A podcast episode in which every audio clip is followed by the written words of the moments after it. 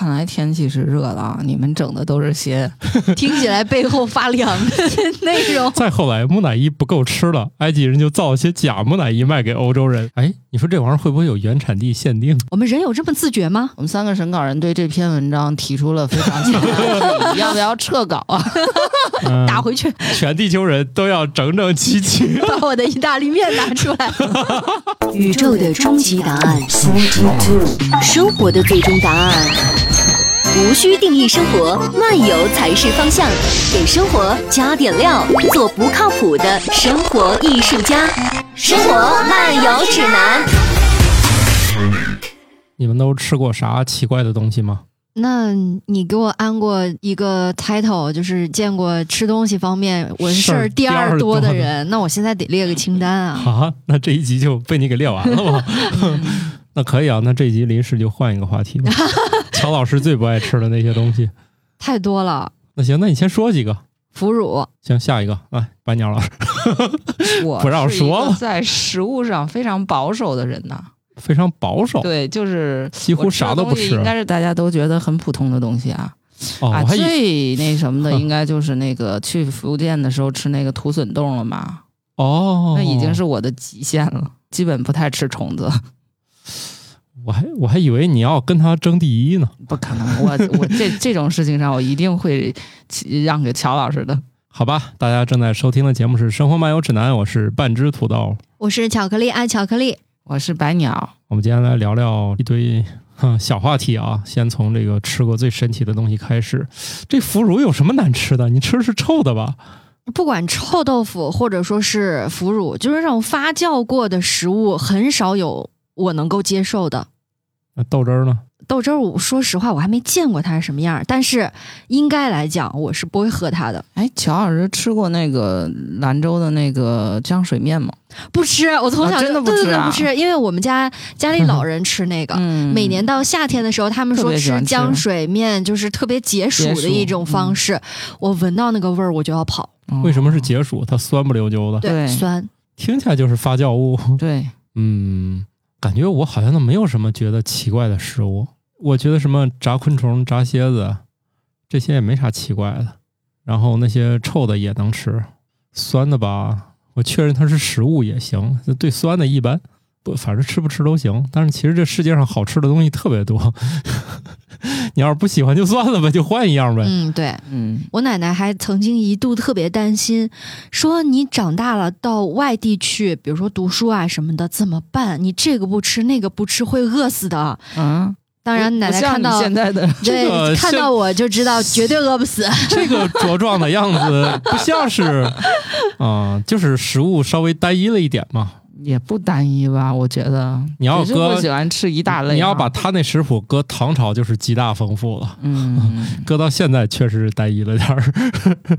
比如牛羊肉得吃哪儿产的，哦，这种 酸的不吃。反正以前还想了解一下他什么不吃，后来我就不再问了。就放弃了。list 太长了。对，因为记不住，爱吃不吃。乔老师吃的奇怪的东西单子也很长，然后那个不喜欢的东西单子也很长。，对，那奇怪的东西，我觉得也没啥奇怪的呀。炸蚂蚱，特别小的时候吃过，那时候我们是自己抓自己烧。哦，嗯，嗯，那就没啥了。我觉得我这儿没有什么奇怪的食物，因为基本上都咽得下去。哎，我就那个东西我没吃过啊，就是那个什么牛瘪是啥？就是那个胃里面的那东西半消化物，没有。那得去云南体验一下。不是怎么掏出来的，解剖啦。估计杀牛之前先让牛吃饱了吧，再上路。这个这个量非常小啊，对呀、所以是珍贵食材就。是在它的瘤胃里头那个反刍的之前存在那儿的时候，我我具体不太清楚，这是珍贵食材啊！你因为这个微生物控制很难吧？都是厌氧发酵什么的。嗯，这个乔老师肯定不喜欢吃。乔老师一听说制作过程，我就已经不行了。那行吧，那今天进入我们节目的第一个 第一条新闻吧，看看这个外国人都拿什么保健呢？嗯，所以这个是在吃的憋大招吧？太神对，奇了！铺垫了这么久，乔老师不爱吃的东西算个屁呢？在十二世纪左右，欧洲人相信木乃伊可以治疗任何疾病，所以当时很多药方都需要木乃伊的骸骨。对，就给那个、就给人家那个木乃伊磨面儿，也不知道是弄成芝麻糊啊还是啥，反正就就就吃了是了，我是这个世界上到底有多少木乃伊可以可多了。就好比咱国家展出一个木乃伊，觉得特别珍贵。那个你你到埃及，他们都是成批发掘的，遍地都是是吗一挖就是一个对木乃伊其实我们听木乃伊老觉得是那裹着绷带的，嗯嗯但事实上它应该含义还挺广的，那种干尸应该都算吧。哦，哦，那个不太了解，难道还有专门吃干绷带的？分开卖？不是我第一就我的意思想的是这是我不是要加一些佐料？对，刚才刚才我脑海中就想起大闸蟹了，到底是卖绳还是卖肉？因为我想到了保存条件的问题，嗯，因为新疆在博物馆里面你会经常看到干尸嘛。嗯我在想，这个算不算也算木乃伊的一种？如果这样的话，那个食材就比较丰富了，是吧？我觉得欧洲应该跟那个埃及来往多一点吧嗯，它犯不着这个专门。哎，你说这玩意儿会不会有原产地限定？对呀，我也在想啊，是不是还要挑一下产地？这个埃及的跟什么中东啊，或者对呀、你想想那个铁棍山药也分铁棍山药和运到原疗产地效会有差别吗？没有，是不都是都是埃及的会那个清热解毒的效果会更好？那肯定能提高肠胃以及什么免疫力吧？嗯，就像那个云南那个超过多少年那个老云腿一样，其实它也不需要做熟了吃了。不是你这个说出来，我让大家以后买不买老云腿了？不是这两码事儿。没给广告费吧？那两码事儿啊！云腿那个人家就是老腿，就直接切开弄片儿不就吃了吗？不，它制作过程是不是也有相近？制作过程也没有绷带吧？倒没有绷带，但是抹料应该差不多。也得也得撒盐，提高渗透压是吧？反正它也没有内脏了。是不是也得也得腌制嘛？啊？是是是得腌制。得 哎，我这一会儿是怎么就发散到螃蟹跟云腿上了？都挺这这这两样还都挺好吃的，一个是主要卖绳，嗯，一个主要是卖肉。这绳跟绷带也很像了吧？啊、然后你看我这个微博上的有一位这个我熟悉的啊，估计白龙老师也认识的，叫少俄罗斯啊，一个生活在法国的一位网友说，再后来木乃伊不够吃了，埃及人就造了些假木乃伊卖给欧洲人。哎呀，所以你们刚才问那个问题，我是不是就回答了你们？哎，我突然想到了，有很多年前算是笑话吧，卖那个千年鳖精，嗯嗯一只鳖 熬了一大锅，卖了好多年。啊，那不错呀，还有鳖精。这个熬了一大锅的意思就是说，只往里头加水出汤，然后那涮涮鳖一直在里头是吧？那这不是刷锅水吗？锅这叫老汤这是锅还是紫砂壶？老汤鳖精，那你说那种有熬汤历史的那种什么老店，都喜欢说我们这个是什么千年老哎百年就百年老汤百百年老汤，天哪，千年那得那得是挖出来的吧？千年主要是不敢喝了。千年牛肉汤是有，以前是熬那个，但是那汤肯定没有传承下来。对，以前那个活装也不太好保存，不像现在可以天然气一直点着。反正现在的那个汤馆说一百年，我我觉得有一定的可信度，毕竟那玩意儿敢喝吗？他们每天都那样熬着，总觉得这个汤怪怪的。但是他们觉得吧，作为一个汤，发生什么特殊的反应吗？哎呀，不会的，这汤估计中间也也断更过。所以你看啊，你到陕西，嗯，他们特别强调吃一个很厉害的人叫开锅第一碗，嗯嗯就是意思是这家泡馍馆刚开，吃他们那个第一碗很厉害。然后呢，觉得竞争不过呢，就说我们家的汤是百年老汤。我也不知道到底是第一碗最厉害，还是百年的厉害。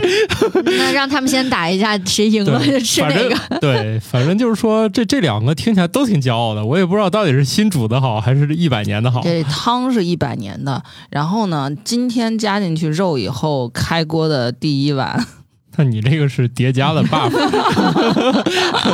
啊？这反正我我不知道啊，反正这种嗯东西在中国它有一个名字，嗯，嗯，万金油，但是嗯，人家是包治百病，可万金油保证治不好啥，是吧治不？治都能好的这种病都包治。那那那是是，而且一些那个没有什么确切证据的也能治，比如脑残，哎，嗯也给你点万金油，你也不知道到底是提高了还是没感觉提高。真的是聪明了。以前嘛，你想想，那以前牛顿的时候身体不得劲儿，还做水疗呢。还放血，还放血呢。水对，疗是从头顶上哭嚓一盆水啊，倒就是那个冰桶挑战 你想多，那时候没有冰，啊？只有桶，水桶挑战。历史悠久啊，这个活动。那是那是那个，传承下来的。对对对对，反正那时候科学家也要接受一些莫名其妙的治疗。不是，你是说他们吃的这个木乃伊是磨成粉，然后服下的是吧？那是啊，卖你整根你也吃不进去呀、撅一根儿，嘎巴嘎巴有嚼嚼动，我的天哪！咀嚼片儿，嚼碎了，要不拉嗓子。这这我我估计应该是、就是，哎，那既然磨成面儿了，我觉得那埃及人还造假，造什么假木乃伊啊？你弄点锯末子也没人知道啊直接。送粉过去不就完了？对啊你你看掺点土，以前我们这儿不是吃流行吃冬虫夏草吗？嗯后来不都做成冬虫夏草片儿了？嗯，对，啊，我觉得就是添一点就算了。两两者其一，我觉得我还是买整根儿的。整根儿吧，至少我看见它吃肚里了。你磨成粉比原来那根儿还贵，所以不是他说的假的，是指个怎么假法？是拿狗做的，还是说拿塑塑料木头这些的做的？是是材质上的假，还是是不是运物种去上的假已？经是沫沫了？这个得问一下少个螺丝哈。嗯，回头吧，这这也不重要啊。嗯不过他们可能抓住这个药方的这个本质了，他可能也治不好啥，反正真假都行，嗯，不知道啊也不知道啊。现在我们不也发现了很多我们过去研究不明白的都研究明白了吗？不是，我觉得他们可能主要还是因为贵族觉得我能吃到这种，就是一个很好的一种心理治疗了吧？对，那时候啊是吧？吃白糖嗯是吧？吃的满嘴满嘴黑牙，说我这我有钱，嗯，嗯，像现在要吃一些用那个什么富南丹毒死的东方白冠一样吗？什么玩意儿？有一次天津出那个事儿，就是用福南丹投毒到那个北大港，然后好多水鸟都被毒死了。哦，然后毒死的说实际上是抓过去做野味儿吃了嘛。那实际上这个吃野味儿的人，我不知道他知道不知道这个野味儿具体的来的过程。实际上那个鸟体内还有福南丹呢。这个有很多野味儿身上。呃，还都有一些什么散着、对啊散着的子弹啊卖的什么的，对很贵，他还觉得这个东西吃到了就是有有疗效。嗨，人们就是主要是个猎奇吧，因为你嗯现在去某百科上搜一下这些物种的名字，那词条下面第一行叫做是清热剂。不是不是嗯，这个你搜的这个东西叫是野生动物，保护野生动物人人有责。嗨，您那 你你呃，当然了，这个你可能很久也没有打开过这种百度对，百科了。这个东西能不能吃？其实嗯。有一个特别简单的判断标准，是行你在还是不行？对你能够吃到的通常意义上的那些动物，比如说呃猪、牛、羊、鸡、鸭、鹅这些之外，嗯，其他的就尽量都别吃了。咱别吃了，嗯，对。因为鸟类几乎都是三有，嗯，对。因，为动物现就那除了人养的，基本上都生存除。了对除了我们这个，我们有一位作者啊，家里养的是带证的鸟儿，嗯，你说这玩意儿他也不舍得吃，毕竟那么贵呢，是吧？就是有一些合法饲养，你可以就是带证的一些鸟儿嗯，啊，应该是可以养的。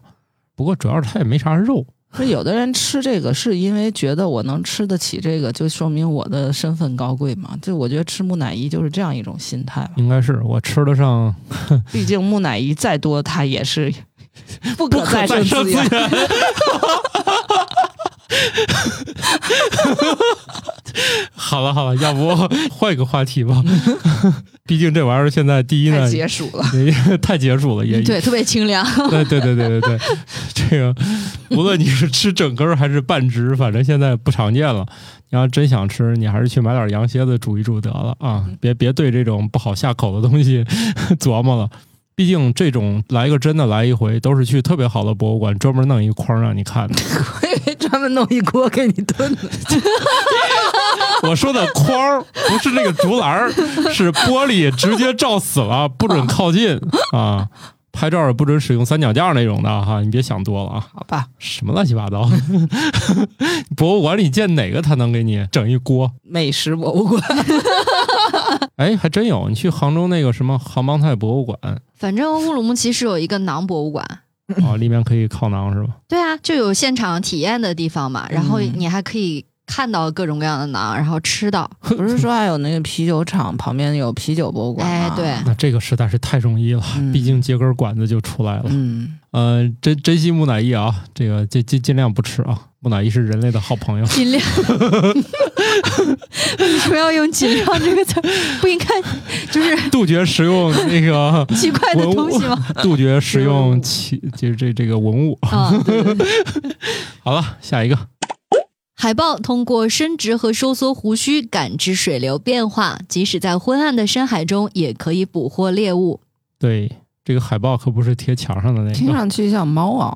不是以前咱们小时候传说那个猫的胡子为什么不能剪？就是它要靠那个胡子量那个洞，它能不能通过吗？对呀、可是长大了想想，谁家有那么大个洞，大人还视而不见呢？只不过你把它胡须剪了，这猫确实不好看。有人去剪猫胡子吗？那小孩儿手闲会拔，手闲手欠的小孩儿，哦，所以这个其实是为了对付小朋友编出来的，是吗？那就不知道了。你那猫在野外，我觉得胡须肯定有用啊。你在家能有啥用呢？它就是长个胡须的。猫是不是有的还是卷胡子的？我们家那个感觉，他每次睡觉起来胡子都变了个形儿，跟有的猫早晨起口水来是不是也得刷一刷，然后拿舌头舔一舔，就上个发胶什么的，做个造型？反正我们家那个不太注意这个胡子的形象，有有人家那猫胡子还就一根一根长得挺整齐的，也不知道是他们家专门弄了，烫一下，那就不知道。拉直。反正我们家那个每每天看他就是今天上午那一觉起来和下午那一觉起来胡子都不一样，嗯 流口水了吧？那可能是对，因为他睡着睡着就会舔两下，也可能随主人。嗯，嗯它不怎么见主人睡觉，他的的我们都是给他关门外，让他自己睡。这个海豹也是用那种摄像机就拍，类似于那种一紧张，它那个胡子就变成一根儿一根儿一根儿的，等于说它那个根部那个肌肉就就就使劲儿了啊，就像猫炸起来紧张的时候了刺毛一样。，对，当然如果说它这个就是没有那个状态，它一放松，它就是另外一种感觉。所以说这个研究就是发现海豹是通过这个紧张和舒缓，看看水流里面啊有没有游来一只猎物啊。嗯，不过这个水生动物它肯定体表的感觉系统比我们这些陆生的还是要敏感一些的。对对对对。就像那个鱼，它不是它有那个侧线什么的，它就嗯能感觉水流嘛。我觉得它像这个海豹这种，确实它有可能它也能 get 到这种信息。对，因为以前我们这个对动物行为的研究，很多时候都是来自于观察，对吧？就是现在我们的研究手段越来越丰富了。嗯，就比方说猫怎么喝牛奶那种，是吧？对对对，就是以前看不清，现在换高速摄影机，嗯，现在好多都是高速摄影，还有红外摄影这种的来辅助研究。这样的话，就对它怎么去，力学过程啊，对对对，就是你可以看到它这个状态的变化。因为我看到那段视频了，这个海豹那个根部嗯，就它一使劲儿就亮起来了，就是有一些现在的那哦种、就是红外摄影吗。对，现在应该是有一些新的这种方式，能观察的更仔细了。以前只能看这个胡须抖楞抖楞，现在一看它主动使劲儿啊，还是放松的，嗯因为它又不像咱这个在五十米恒温游泳池里面来回游，是吧？它旁边，比方说，要是黑很黑的地方游过来一条鱼，它可能就很轻微的就会有水流的变化，它应该是有，后对吭就过去。吭哧就就吃了。毕竟为了吃是吧？你对，像我们，吃什么像我们为了吃，学到，还能什么？嗯找木乃伊。哎呀，这个 我刚想说，咱为了吃，有时候还得坐个飞机去呢。这你这直接就奔埃及去了。埃及估计那他也不能现场品尝这个吧？至少你们想啥呢？明面上应该是不能的。别想多了啊！所以呢，你看这个人类现在很多功能都退化多了，毕竟嗯你不会做饭，现在连预制菜都都有了，嗯 两下就出锅了。我觉得还挺好吃的。是吧？嗯，那预制菜给那调料，你也不用想什么盐多少、醋多少，它那一包往里一扔就出来，就是那个小饭馆那个味儿。现在唯一的问题是不是就是冰箱的地方的问题了？对，以后人类的主要矛盾就是日益增长的这个这个生活需要和那个就是冰箱冷冻冷藏空间之间的矛盾。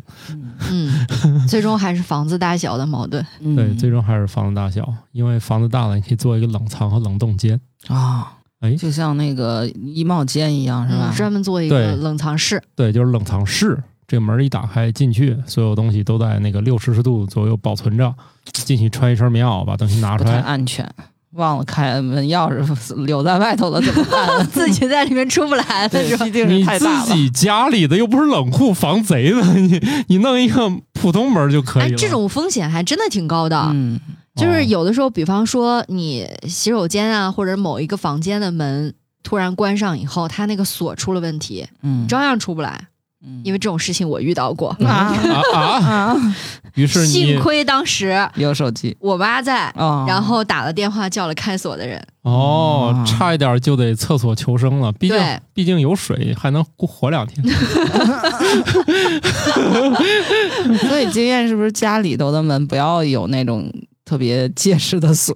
还它其实是那个锁头出了故障，哦，平常那个上面其实我都是不锁，只是把它单纯就是关上了而已，嗯嗯它自己给搭上了那个锁扣。啊反正以前那种锁特别危险，就是后面有个圆按钮一摁！嗯，对对对对对，就是那种。它故障率特别高。另外就是，如果你不小心的话，就相当于把钥匙锁在屋里了。嗯，或者如果你找不到钥匙的话，这个，门一时半会儿你也开不了。开不了钥匙钥匙在屋里这种情况，好像很多家都遇到过，我们家也遇到过。而且这种锁对于开锁的人来说，这玩意儿给他一分钟都用不了的打开了，就是它的防盗性极差，确实给家里带来了无尽的麻烦，是的，安全系数低到就是令人发指，就是开锁人都恨不得远程交替打开。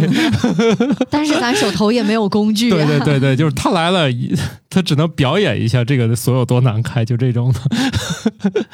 我觉得现在的锁应该都稳定性慢慢会还会高一点儿。另外，好多我们家那个锁直接里面是变成了一个那样转的了，就是防止打不开。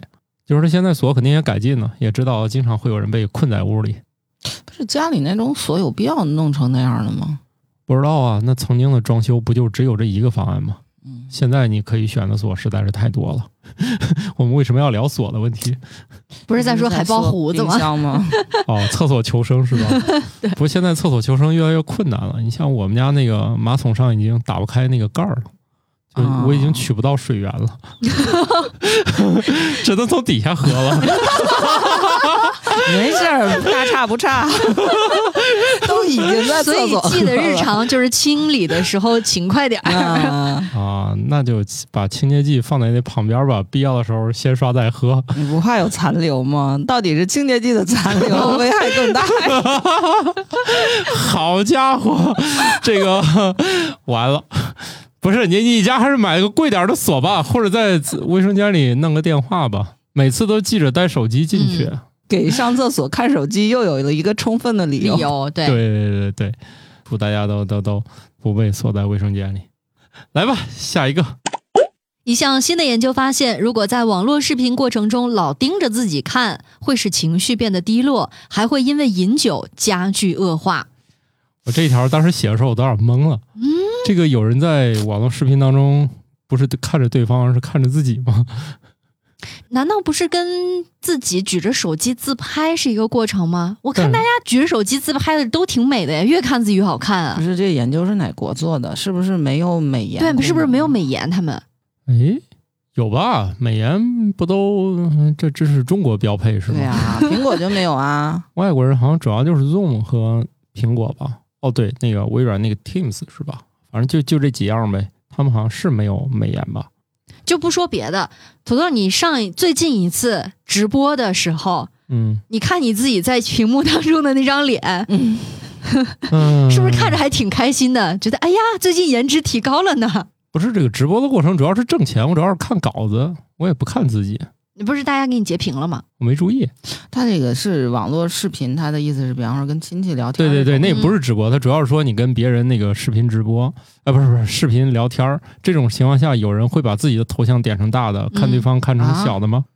不是，我怀疑这个研究主要是那个 Zoom 那种，有一排头像啊啊，有一个主要的人在正中间，就谁说话把谁的脸投到大屏上，嗯嗯，然后其他人闭嘴的变成一堆小头像。嗯，难道这种人视频会议的时候一直盯着自己看吗？还喝酒，对呀、哎，不是不是，这这肯定不是会议。了。这比如说，这个夜里，这个在他的这个不爽的时刻呢，打给了某些人，是吧？然后一边喝着酒一边聊，我猜就是这个情况。这个科学研究的选题非常的哎我觉得他们需要滤镜。嗯，我觉得是美颜的需求，也就是说，他们只要把自己滤好了，就算自己看自己，也不会觉得这个。那肯定的呀。因为我记得之前不是有相关的研究说，人在对着镜子看自己的时候，会觉得比别人看嗯，好看个大概百分之二十到三十嘛，就觉得头脑里自带美颜。哎，对，自带美颜，自带滤镜。嗯，但是你看网络视频的话，也是看自己的影像啊，我觉得跟看镜子有什么区别呢？就是前置摄像头拍的时候，因为这个摄像头的关系，就是会哎，它会有些畸比变镜子会丑一些。啊，对，嗯，然后后置就会好一点儿，然后嗯也有人专门试过，然后尤其是像这苹果这种没有修饰的话，就前置摄像头会更丑一些。嗯，没事儿，这这靠软件了。反正我个人的感觉，我跟家里人聊天的时候，我是不喜欢看我自己的，我是觉得挺丑的。当然，这个和背背景职业有关系。哦，我觉得慢慢就是你像我这个经常面对这个，我就对我自己在手机里的相貌容貌已经接纳了。就是一，就比如说，就跟那个搞声音呢，比如说我们很多朋友来这儿录，第一次不能接受自己的声音啊是这样，对，嗯时间长呢，你就觉得这声嗯，就接受了。嗯看习惯了。因为我经常也得对着屏幕巴拉巴拉，所以我就对我在手机里的容貌接受了哦，啊，不重要，反正我自己还是有自知之明的。他帮我修一下，我也没觉得我就哪儿开心了，那可能是对于你们来说开心也。我也纳闷了，这个你看，已经看了盯着自己的那个在视频当中的影像在看，情绪已经不好了。这喝酒还麻痹不了自己吗？意思喝完酒更更不好了。这个酒喝完不是眼神朦胧了吗？就是再加滤镜，他竟然会情绪会更加的加剧恶化。那这些人需要吃点什么铜锅涮羊肉，不是我有一个问题，来点一氧化碳麻痹一下。你你这个时候如果屏幕上有你，你能忍住不看吗？我一般跟人视频会议，主要是觉得这是一个跟钱有关的会议，我脑子里想的都是钱，嗯，我才不在乎这里面他长啥样，我长啥样。是不是也是不是也会就不由自主的去看呀？我觉得会，因为嗯看一看，就是让自己在镜头当中的形象不会那么丑，嗯，对，要相对来说要看着角度好一点，所以肯定要做整个文调试。章的研究意义本身也有问题。你们我们这么三个审？稿人，我们三个审稿人对这篇文章提出了非常强烈的质疑要不要撤稿啊？嗯打回去，对二你这研究范围连美颜相机都没有，审稿费要是给够也行吧？不是这样理解的。啊，不是这样理解的，嗯，审稿人没有审稿费的。没有审稿费哎哎，各位，啊啊，这稿子还没到咱这儿呢，就已经开始考虑收审稿费的问题了。发出来，没事儿，我我选的研究都是外国的，国内的会专门说明的啊，我们只能去正确的看待它，所以他们还是缺滤镜。这也 缺滤镜，然后、主要是他们这个主要是可能是会开太多，这是不是美颜美颜手机在国外期刊上投的一个软广？哎，这个思路可以啊。但是这个东西吧，这个软广实在是太费劲了。有几个人能看杂志？有几个能看学术杂志？有几个能看进去学术杂志？一筛一筛，呃，这一万个里面可能不到三个。哎，但是在推广的时候，人家可以引用啊。嗯那，我就推广了。对啊，可以可以让什么 Science Daily 啊，然后就是报道这个，然后下面再加一条链接，是就是对，可以使用 来自中国的 app。嗯，去调查这个会对相貌有一个很大的提升。哎，不对呀、那 Zoom 不就是以前中国人开发的吗？他会没有想到吗？啊，可能在旅居美国时间太长了。Zoom 自己带美颜吗？腾讯也不带呀，腾讯会议也不带呀。哎不带吧腾讯会议好像也不带吧？嗯，哎，算了，不重要，不重要，不重要。好的吧，希望大家情绪都好好的啊。主要是祝大家不要开视频会议，不是更好吗？对吧？也不开会，也不开视频会议的。你看我们这个团队，你想啥？那不就失业了吗？我我们公司就不开啊，你问乔老师，我们除了在跟金主聊天，迫不得已打开了一个对。然后我们这边还黑屏，就是语。音会议。我们我们这个机构呢，从二零一六年成立至今，我跟我的这个二位老板，在今年开了公司成立以来第一次呃微信语音会议。这已经都过去六七年了，公司第一次开了个会。是因为老板回不来了吧？对，对在北京，我在天津，就是也见不着面儿啊。一家公司已经这个主要团队成员已经有一年没见过了。然后虽然这一年谁也不管谁，但是觉得公司再这么下去会不会黄呢？你看我们我们这个团队延续的这个风格，乔老师跟我也从来没有招聘开过会，启事呀！一个不开线下会也不开线上会的公司，多么的吸引人呢？但是我们公司也加班啊。乔老师不说话了，对，但是加班不开会，开会不加班。我们从来没有加班开会，开会加班不两全。对我们从来没有加班开会，没有过吧？好像没有过啊。对，内部 但通常是开完了会之后会加班。哎妈！对，但是一般意味着会有钱进来。我们只跟金主们开会，自己从不开会啊。能两句话说清的，绝对不开个会，用十五张 PPT 一个小时说清楚。好了，我们下一个吧。我们说点这个跟吃有关的。想要嗯心情好，还得吃点糖。来看看糖的事儿。对，黄糖和红糖颜色差别，是因为糖蜜的含量不同，实际味道上并没有明显差距。颜色较深的红糖往往含水更多，且具有酸性，会影响烘焙食物的口感。我在写这个之前，我竟然分不清楚黄糖和红糖。你说是英语还是汉语？这两个我都没搞懂，我一直以为红糖是有一个什么是黑糖的吗？这个不就是靠颜色分的吗？那个英语叫黑糖，嗯，就 black。black，嗯然后它还有个叫 light，好像是，light 哦对，light 是什么？黄糖。黄糖。哦，就是我们是对应有两个名字，就是英语里面也有俩名字，但是哎不对，它不叫 black，叫 brown。啊，brown 哦，对他说的 brown 应该就是红糖吧？哦，他说的 brown 就是红糖，嗯，他说的那个就是哦 light 好像叫 light 的，黄糖就是黄糖啊，然后 light brown，好像是啊，我我有点记不清了。白糖是 white 吗？白白糖，你把前面的单词去掉就是白糖了，好吗？白白糖是是什么 table sugar 吧？要加那词吗？不知道，你说那是那个方糖吧？我就别在这儿那啥了，我这不咱英语水平也咱咱咱就不不来那个了，好吧？嗯嗯嗯嗯，然后，哎，我才发现这两个糖原来不一样啊！就是 咱说那个红糖，可能就是那种手感质地感觉都结块的，不太爽的那个叫红糖。以前什么生病的时候喝点红糖，说营养特别丰富。哦，我想起来，那个喝那种咖啡的时候是有加黄糖的。对，我印象当中啊，黄糖就是结晶的那个块儿比较大一点儿。嗯嗯嗯红糖呢，你通常去超市买的话，它都是那种粉状的。嗯面儿状的，但是它经常会结块儿。我感觉，对对对对，它很容易吸水。嗯，对它水分就是比较大。原来在这个细分的这个烘焙这个材料里面，这俩是俩东西。那他俩说含水量不一样，你说如果给它搁红箱里烤烤会变色吗？哎，它这个就是红糖，就是有它的那个烘焙的需求。酒店提供给你喝咖啡的时候会提供这个黄糖，但是其实他们的这个味道没有什么差别啊，哦，原来是味道是没差别的。没有差别。因为我从小也不吃红糖，就是因为你要知道，在国内的，就是女生对红糖这个词嗯应该是特别的熟悉，在生理期的时候都说。不是现在老说什么多喝热水嘛？其实是经常说，哎，你要喝那个红糖水，就是因为它的颜色，嗯，觉得以形补形，你知道吗？我去嗯又奔着木乃伊去了。就是很奇怪。但是我从小就不喝这个东西，嗯，你不喝是因为味道还是嗯？，我不喜欢那个味道，我哦也，不太喜欢。那也就是说，在你这个喝起来红糖还是有点味儿的，有味儿。好吧？我我对这个没什么概念，我觉得那个白糖水就挺好喝了。对啊，就喝白糖水不好吗？对，而且这个按理说啊，从加工这个过程来说，其实白糖是最顶级的产品，嗯，反而这个它更晶体，纯度更高嘛，纯度更高，反而是黄跟红是嗯越来越初级了。嗯，但是真正你要去买的话，红糖是不是还贵点儿啊？跟这个市场就啊这种对对需求对啊，然后它的这种布货呀有关。对，就是无法制糖，嗯是不是明显就能卖多卖一些钱？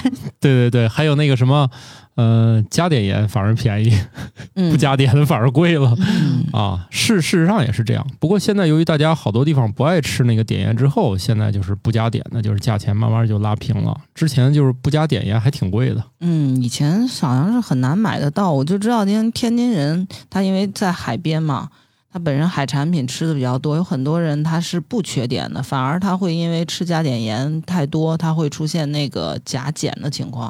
哦所，以天津就是这种不加碘的盐，以前就是需求还蛮，就是比一般的像我们内陆城市要大。大概在十年十多年以前的话，这个不加碘的盐在市面上是不能自由买卖，只能是去医院开处方才能买到。哦，啊，对，就是实际哦上不加碘的盐也是最近这些年，就是因为很多人反映，就是他想吃不加碘的，或者是他有这方面的疾病买不到盐，后来才放开的。实际上以前咱们国家哦是强制盐加碘的。哎，嗯今天又学到了啊，这些无用的历史。自从不加碘的盐进市上市以后，就因为很多人也搞不清楚自己到底是甲亢还是甲减，然后就胡乱的吃，反而 吃的更乱了。哦，因为你这个东西，你让他你让他选的话，最后分布的概率可能出现问题的情况概率更高。你要不让他选的话，就统一都是对，只有那一种。，对，反而可能就是对大 对大部分人他是 这更好治了啊！啊，对，行吧，好了，那我们就再说一个跟调料有关的吧。啊，我们今天特别的生活化一点啊，你看全是吃，嗯不是吃木乃伊就是吃糖。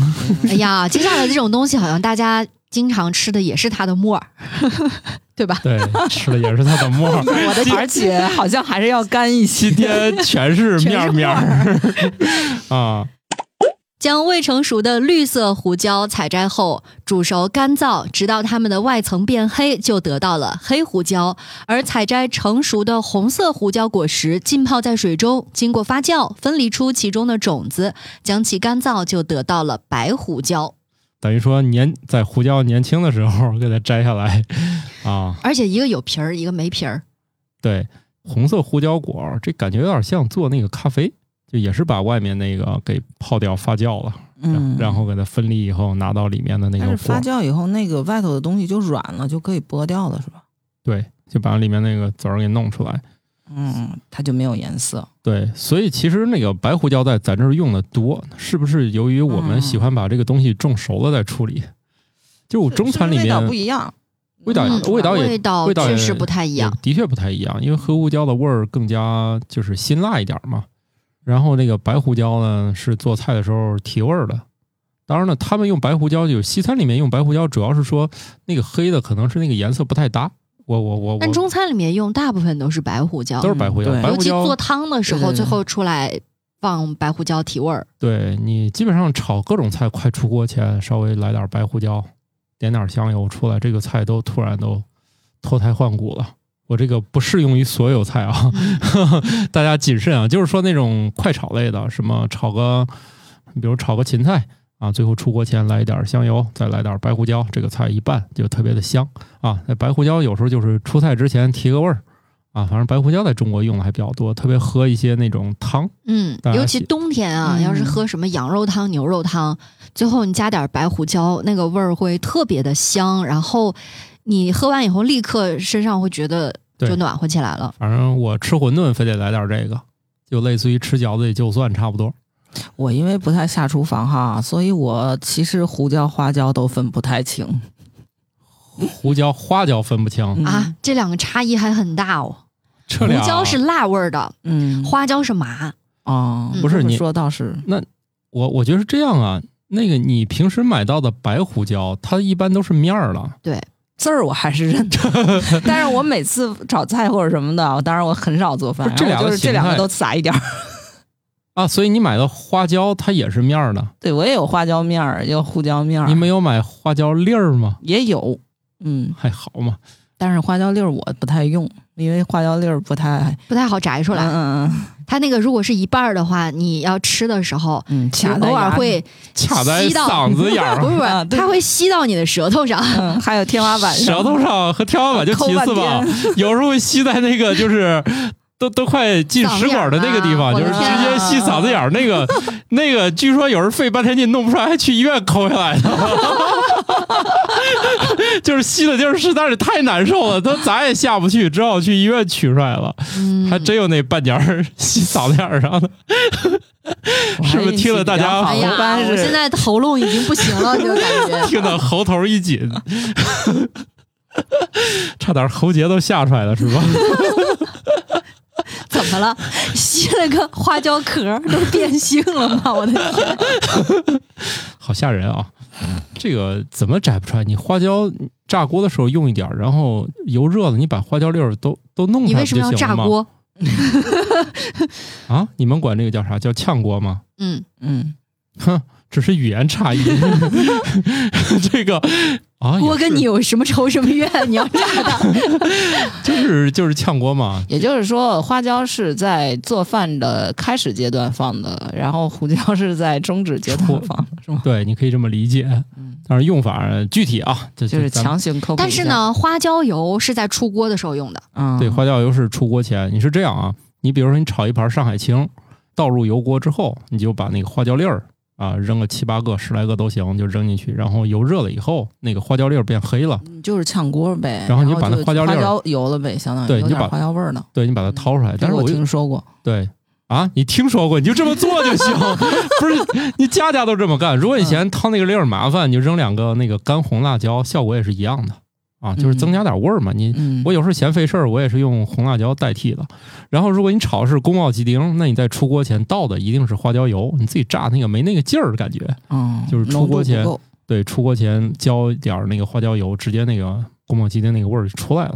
我怎怎么最后我们又聊到这个厨艺交流呢？因为说的是调料嘛，对，反正那个呃白胡椒就是出锅前来一点儿啊。你要是黑胡椒呢，这个用途比较广泛了啊啊，腌制的时候也可以用。对，大家就随意发挥就可以了。然后一般来说，都推荐大家买那种自带研磨器的，呃，黑胡椒粒儿啊，你就用那个就嗯行。就每次用之前要拧一拧。嗯对对对，呃，如果你有机会去一些呃有意思的国家，你还能买到，你像三色胡椒粒儿。真没注意过。之前我是在马达加斯加见过，然后我就买了好多回来，然后那个货架上它是商品上面钻个眼儿那个，用一根棍儿的那个架子穿了一溜儿。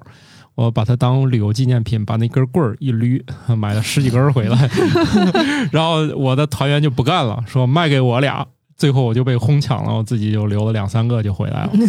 其实那个马达加斯加真是一个香料之岛啊，那上面嗯就是包括大家知道的香草，真正的香草家啊，哦可不是那个香草味儿的那个调料啊，那个那个勾兑剂啊，是真正的天然香草。而且之前我们有写过一个内容，就是全世界都喜欢的味道，排名第一的是香草味儿，对就是那个香草荚的味儿；对对对排名第二的是桃子味儿。啊，哦，难怪白桃什么的，嗯、就很流。行。现在你会发现，什么饮料啊、零食都会出白桃味儿。嗯嗯嗯，对我还一直以为是橘子味儿，大家是辣椒味儿，全是。嗨，好了，那我们这个都都已经把调料都搞定了。调料的作用是什么呢？不就让饭更好吃，对不对？跟木乃伊配套的吗？对，好嘛，黑胡椒木乃伊，哎，反正都是啊窝儿、是吧？你吃起来更有味儿对。，这这调料的目的不就是把饭吃的更是吧？吃的更多嘛？以前是这味儿，现在主要是为了促进下饭，让你这一说咋就不高级了？怎么就下饭？不是说对于食物的最高评价就是它下饭吗？那是对于中国的食物，它的最高评价是下饭。你跟意大利人说那就是下面，把我的意大利面拿出来。好了，既然我们聊了这么多调料，我们是不是得琢磨一下吃了多少的问题了？新的研究表明，人类会适当调整自己摄入高能量食物的数量，来避免自己摄入过量的卡路里。我们人有这么自觉吗？嗯，是的，过去我们一直认为，就是人类对高热量食物是不可自拔的。对啊，就没有什么抵抗力啊。既然这句话流传的这么广，一定会有科学家站出来，他能琢磨出一个唱反调的办法，嗯，对吧？白江老师，你们对一个广泛流传的手法，一定想去挑战一下。对啊，如果挑战出来，就可以发高影响因子的文章嘛。对，哦，所以他们就就就挑战了一下，因为就是人也没有那么傻，太高热量自己可能也觉得自己受不了。我我说一个简单的例子，我为啥信，而且写这个？以前我在北京就一个人过嘛，我就买一整个榴莲，我的目标是今天晚上把它吃完。剥开之后吃到第二颗的时候，就知道今天晚上就到这儿了，还有那个三颗，还有两房肉，就搁那儿吧，今天肯定吃不掉，因为那个它里面那个脂肪糖含量都极高嘛。嗯，就是你就是空腹吃也吃不了多少，它就是你你觉得它再好吃，你也吃不进去那么多榴莲，就是饱腹感吗？就是那它已经是高热量、高糖了吧？它的脂肪大概是百分之十几，就是这个也看，可能也要看他研究的设定的条件吧。因为我也见过好多就是吃薯片吃到停不下来的，嗯，那可能是盐的功劳吧。还有那些吃播博主，啊、那种就仿佛像乔老师一样，能从晚上睡到第二天中午，这是属于 比较特别的能力。这个特别吗？你呢，去可以干一个睡播博主，只不过没这个行业，他们就干的是吃播。那我这个也也不特别呀。不是我我跟感冒老师特别棒都感冒老师不。也这样吗？感冒老师，对他不在就说他，对你看看这种单身的生活多快乐。就是我们也想睡到中午，只是现在没有能力去测试我能不能了。就是毕竟家里有一个闹腾的，就是已经没有办法去了解我身体能不能睡到第二天中午十二点了。像你们是有机会证明自己的，那那这个就也不算什么特异功能啊，算吧，很平常啊。算吧，很多人就是根本睡不到中午，这是一种天赋，要么就是心里实在没事儿。生活多么的轻松惬意，是，哎，我们不要再说了，这这对，又是一个悲惨的故事。来吧，我们最后一个了啊，还是跟这个就是又有点扣题了，跟咱今天嗯第一条就有点关系啊、第一个是磨成沫儿，啊！最后这个呢是团成团儿。这个外国科学家的脑洞啊，班扬老师，你想想人家这个外国的研究啊，如果把地球上所有的活人都放进一个搅拌机里，最后提取粘性物质团成一个肉球，球体的宽度差不多一千米。我记得这个有一个图片也特别直观，啊旁边又竖了一个埃菲尔铁塔，跟那个高度差不多。呃，是三个铁塔，三个铁塔，所以想想这个人好像也没有特别多啊。看来天气是热了啊！你们整的都是些 听起来背后发凉的内容。就是外国这个科学家就老研究这玩意儿，比如把全世界的新冠病毒能放到一个可乐罐里啊，嗯，还有就是全世界所有人跳海里还能够升高多少啊？对，比如所有人突然跳起来，会不会把地球就震离原来的轨道啊？就反正就就都是这些玩意儿吧。不过我看到这个，我就看到第一句啊，我想起来一个之前的一个，我看到一数据，就是把地球上所有的活人怎么样，我记不清那具体的数了。就是说，实际上从人类这个物种开始出现到现在，好像是百分之八十还是百分之多少的人，就是有史以来所有出现过的人口，百分之八十还是百分之多少人都是出出现在工业革命以后的。哦。哦，就是就是那个指数的增长出现在对，人类工业革命之后。你这人类的历史，你从农业农开始耕耕田开始是八千年吧，然后呃呃是是多少年？然后你就整个这个过程，你有那么长的时间，但是实际上真正绝大部分人都是在工业革命以后出现的。这很有道理，因为再往前，它的生产效率它也达不到就是人口的那个增长曲线是一个暴增的曲线。对，而且这么多人活着，并没有什么实际的事儿干。嗯，就比如说我们做录播客，自己给自己找事儿干这。属于这能挣钱呀、还是能咋地呀、就是，撑的。而且有那么多人一句话能说清的事儿，做了个 PPT，嗯，都是生产效率提高引发的，大家没事儿找事儿的。嗯你想，现在很多工作不都属于没事儿找事儿吗？嗯，对吧？本来你的时间都应该是狩猎呀、种地呀、采集呀，实在不行把那食物收集回来摘摘菜呀，嗯，你的时间应该是用来干这个是吧？自从工业革命之后，就变成那个开机器按按钮，是吧？再往后电脑出现了，大家就开始做 PPT，没有需求，创造需对，就属于那个其实已经是由机器养活这个世界了。以及你看大家吃的这些东西，按理说你过去不都吃那个你周围的东西吗？现在你吃的东西呢，不是用飞机运的，就是卡车运的，你嗯就很少能吃到就是你周围种出来的食物了。嗯全球化嘛。对，所以你看看，就是它的这个，你人类的生产效率如果达不到，怎么可能把食物好嘛？你在网上下个单，过两天给你寄来了，吃了还倍儿新鲜，嗯，那肯定是这这就属于这个实在是有钱没地儿花了。自从那个各大公司把主要时间用来什么视频会议啊什么的，就知道人类的生产效率达到了巅峰，而且吃的饱饭了，吃的好了。吃的太撑了，开始在网上吵架了。对，主要是键盘也便宜。砸几个还砸得起是吗？对，以前刚有电脑的时候，那时候一个键盘要坏的话，大概要赔好几百块钱，而且这个好几百相当于当时的应该是两三个月的工资嗯，嗯，啊。哎，也主要是当年那个键盘也确实用不坏，从原理上看哈，那些键盘如果活到现在还都能用呢。它是机械的那种，不是，是电容的，它那个键盘几乎是你可以敲到死都不会坏，就除非它里面电路板烧了，这也哦烧不了。我记得好像是以前是可以把那个 A B C D 都抠下来，然后再把下头给怎么扫吧扫吧，然后再一个一个装上去。后来就出现那个所谓的什么薄膜键盘了，就越来越不行了，因为它便宜了嘛。所以这两年不是机械键盘又回来了嘛？嗯机械键盘当然是改良了啊，比以前复杂多了。最早的机械键盘就是可能用着用着那个键就来回晃松了，就用不成了。嗯所以这个在历史长河中用的时间不是特别特别久。后来又出现了那个用不坏的电容啊，用不坏的电容由于价格奇贵，大家现在也可以买到电容键盘啊，有兴趣可以搜一下啊。那个价钱可能大家就是看看就行了，可能大概也要用半个月的工资买一个，就反正也挺贵的啊，不重要啊。总之呢，今天我们就是聊了这么多，嗯，没有什么用的知识，毕竟，嗯，可能你也吃不上木乃伊，主要是冷，难道不是不想吃这玩意儿吗？为什么要吃呢？呃，然后呢，我们也不可能把所有活人都扔到绞肉机里啊，毕竟这个尊重生命啊。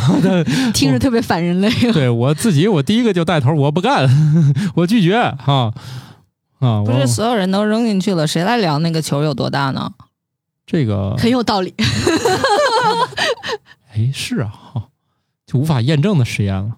哎，不对呀、你像那阿加莎那个是吧？无人生还里面由最后一个人执行那个人没有，那人是假死的。啊，甭管咋地吧，总有一个执行者。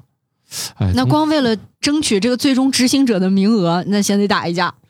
哦，是，只要没有说某种奇怪的病毒感染了全人类，然后出现了控制意识，哎，可以看我们那个过去写过的东西啊，确实是发现一些微生物就是能控制它宿主的行为。嗯，只要没有这种东西出现在自然界，控制全人类，大家就不可能讨论咱往那绞肉机里跳吧。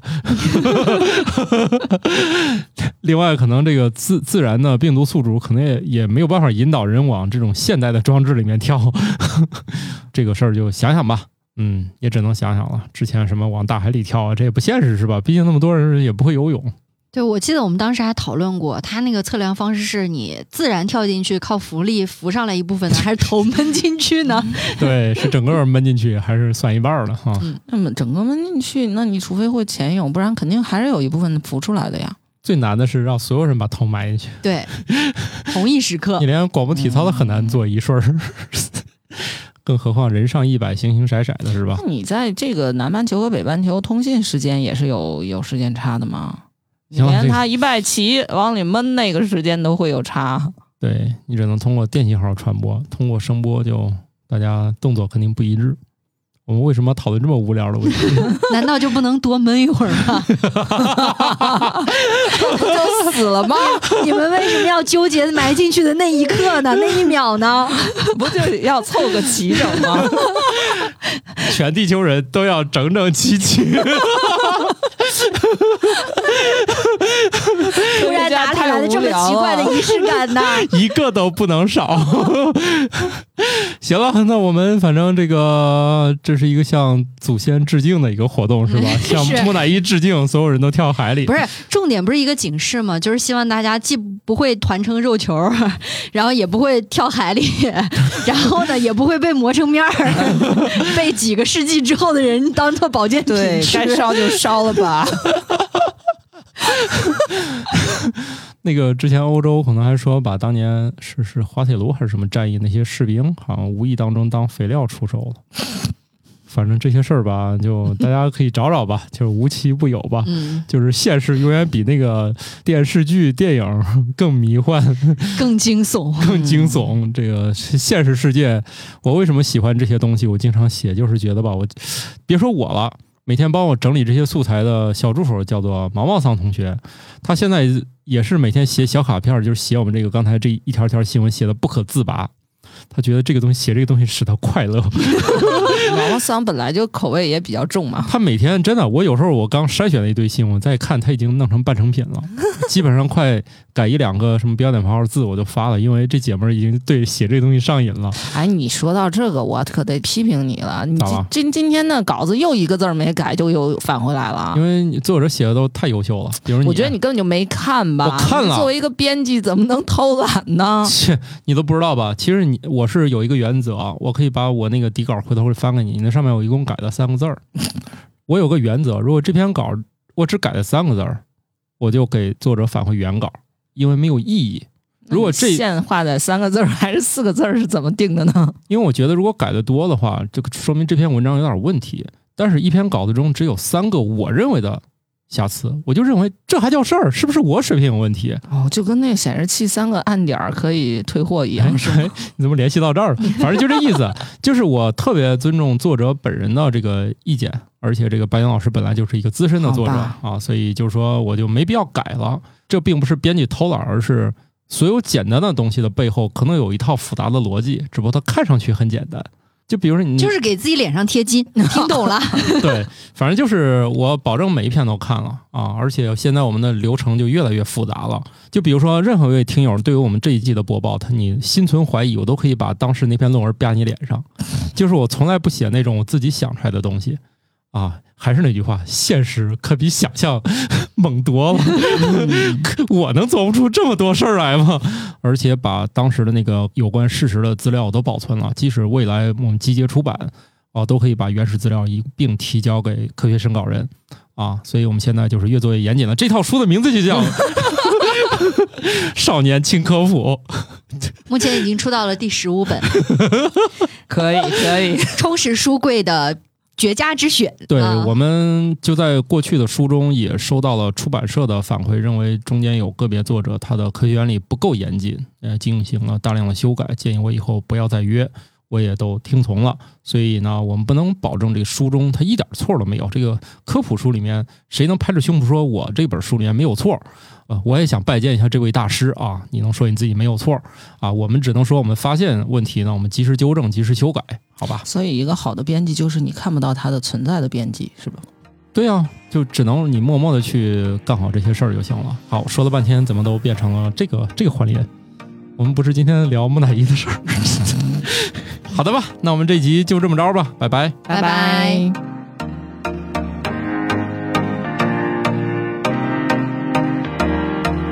感谢各位听友收听《生活漫游指南》，我们有一个公众号“生活漫游指南”，欢迎订阅。同时呢，您还可以加入我们的听友群，只要打开微信添加朋友，搜索“生活漫游指南”的拼音全拼，就可以添加管理员了。管理员会把大家邀请到群内，和我们众多热爱生活的听友们，还有我们的主播以及嘉宾聊起来吧。节目的福利还有很多，欢迎加入一起讨论。感谢收听，下期更新，不见不散哦。